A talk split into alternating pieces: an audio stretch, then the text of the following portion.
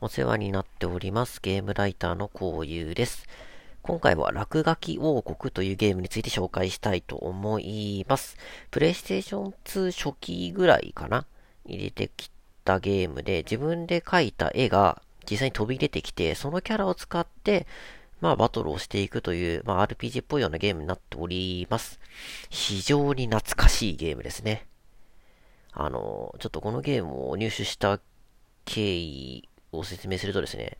あの、僕の近所のお祭りに、あの、何回か引けば確定でゲームソフトがもらえるっていう、あの、くじ屋さんがありまして、あの、そのくじ屋さんに大量入荷されてたゲームがこれです。今考えるとすごい回転率のいい商売だったなと思いますよ。このね、落書き王国なんて大量に出てるゲームはもう本当にね、100円、まとめて買ったら100円もしないで仕入れられるんじゃないかな。それをなんか、1000円分ぐらいくじ引き回したら、物無料であげますよ、みたいなくじ引き屋さんがあったもんだからもう、子供が群がる群がる。いや、非常によくできたビジネスモデルだなって今では思いますけど、100円でそんなの買えるよっていうことを知ってしまった今ではなんかこう、もう二度とやることはないだろうと思うちょっと切ないくじ引き屋さんでしたね。それ置いといて、で、あのーこのゲームなんですけど、自分が描いた絵が出てきて、そのキャラで戦うっていう、まあ、コンセプトもいいとして、あの、バトルがすごいシス、バトルがすごいシンプルで、あの、じゃんけんみたいになってるんですよ。ムシキングみたいなね。ちょっと違うか。攻撃力が高い打撃。で、攻撃力に勝てて、なおかつダメージは低いけど状態異常を起こす。例えば、あの、追加ダメージ与えるとか、相手が一部の攻撃が出せないとか、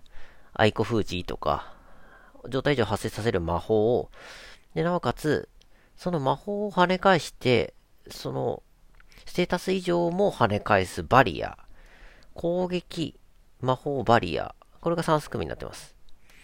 攻撃はバリアをぶっ壊せるからバリアに強いんですけど、魔法に弱い。で、魔法は攻撃に先手を取れるんだけど、バリアの前では無力なんで、バリアに弱い。で、バリアは魔法に対して跳ね返して強いけど、打撃に対してぶっ壊されちゃうから、えっ、と、打撃に弱い。まそんな感じで3組になっていて、あと1個、チャージっていう行動がプラスされています。このね、チャージっっていうシステムがすごい癖者で、もうこのゲームを名作まで押し上げた立役者といっても過言ではないシステムで、このチャージっていうのを使うと、体力が回復して次のダメージが大ダメージになります。で、大切なのは大ダメージになるとか体力回復とかじゃなくて、このゲーム同じ手を連続で2回出せないんですよ。えば打撃打撃とかできないんですね。つまり、何か1個行動すると次のターンはその行動以外の2択から出さなきゃいけないことになるんですよ。で、このチャージっていうのを使うと、その3択の中の一つを使わずに過ごせる。なおかつ体力回復して次の攻撃が大ダメージになるんです。これ、ピンときた方いらっしゃるかわからないんですけど、じゃんけんで言いましょうか。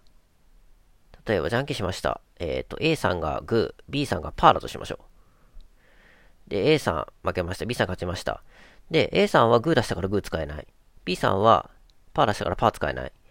てなると、A さんはグー以外のチョキとパー。チョキパー。B さんはパー以外のグーチョキ。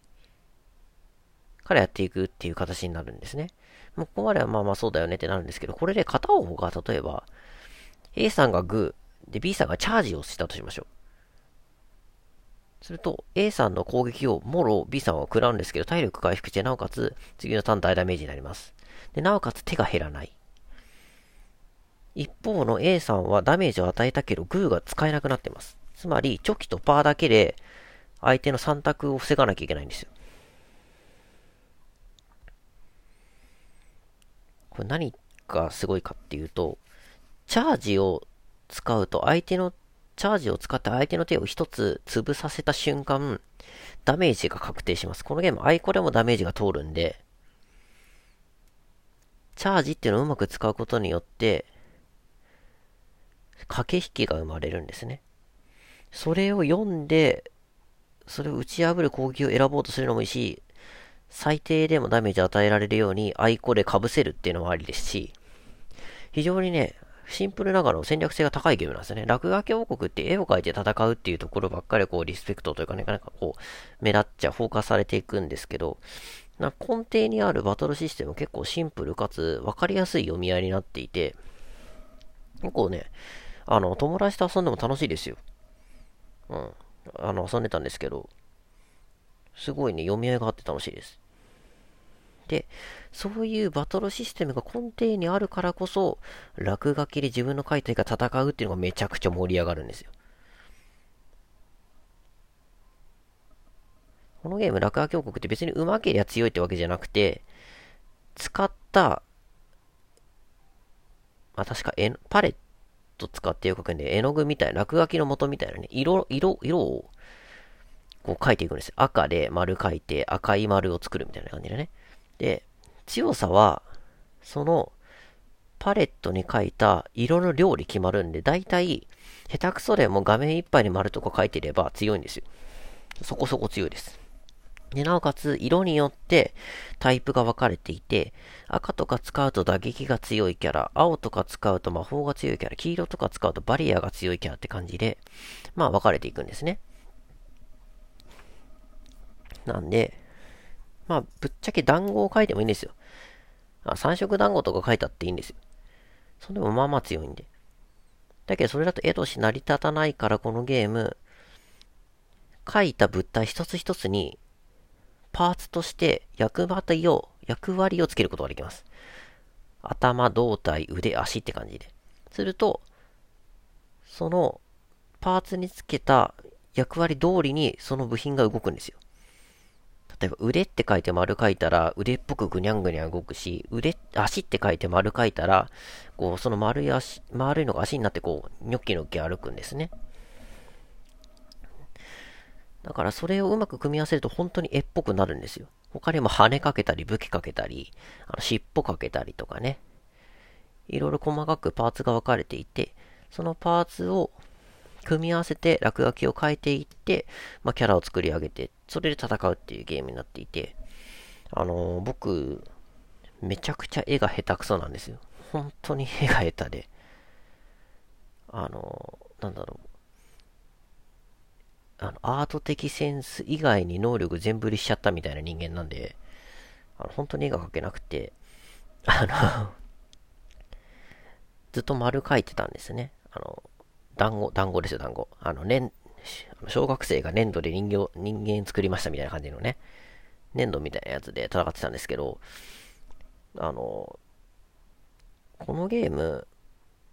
うまければうまいほど、まあ、楽しいと思いますよ、絵がね。自分の描いた絵が自分の思い通りに動いてくれて、ましてやバトルで戦ってくれるんですかそれはテンション上がりますよ。ただ、あの、どうしても伝えたいことがあって、どんなに下手でも自分が描いた絵っていうのはめちゃくちゃ愛着が湧くんですよ。思い入れもあるしね。いいんですよ、あの、すごい油粘土固めたみたいなね、翼、羽を生やしてね、空飛ばせたりとかさ。なんかすごい、ネギみたいな剣を持ってね、ブキってやったっていいんですよ。下手でもね。そのキャラが動いてくれるってだけでめちゃくちゃ楽しいんです。でこのゲームっていうのは本当に絵が下手でもゲームが下手でも楽しめるようにうまいこと作られてるすごいいいゲームなんですよ。100円とかでね、叩き売りされてました。ね、お祭りの景品としてね、もう本当にね、クソみたいに投げ売りされてましたよ、このゲーム。ただね、言いたい。このゲーム誰にでも楽しめる。本当にそういうゲームなんですよ、不思議とね。落書きって聞いて絵描けないから無理って思うでしょ思いましたよ、俺も。けど、あの時は無知だったからさ、やってみたんですよ。なんかまあ楽しい。もう童心に帰ったかのごとく、バカでかく丸を描いて、細長い手足をつけて、頭つけて、ね、赤い武器持たせて、黒い羽つけて、すっごいなんかもう、小学生が描いたいみたいなのね、バリバリ戦ってましたよ。そんでも読み合いが上手けりゃ勝てるんですよ。ほぼ無傷で勝てます、このゲーム。そういうゲームなんです。あの、どんなゲームにも共通するんですけど、強い弱いも大切ですけど、やっぱり、キャラクターに対する愛着とか、キャラ愛みたいなものを持った方が、どのゲームも絶対楽しいです。だってそれだったら強い弱い関係なくゲームを楽しめるんですもん。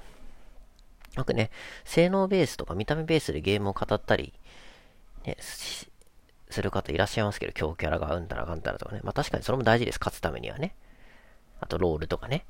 大事なんですよ。ただ忘れちゃいけないのは、このキャラなんとなく好きだから、見た目が好きだからとかね。それなんかすごいクソどうでもいいような勝負に関係ないところにこだわりを持つっていう部分こそが、まあ、ゲームを楽しむポツというかね、ポイントになるんじゃないかなと思うんですよね。なんかそういった魅力がすごいギュッて詰まっている、いいゲームだったなって思います。なんかスマホ版でも出るだ、うんだかんだとか言ってますけどね。出たらぜひやって、こう Twitter に画像を上げてみんなで笑ってもらおうかなって思ってます。一応名作だったんで2とかも出てね、2になるともっともっと絵のクオリティみたいなね、グラフィック性能が上がっていくんで、もう普通の絵になります。上手い人は、もうガチの絵になりますね。上手い人はうまく楽しめるし、下手なクソでも団子で楽しめるっていう素晴らしい落書きゲームが落書き王国の魅力でした。えー、こんな感じで今回の配信終わりたいと思います。それではまたお会いしましょう。じゃあね。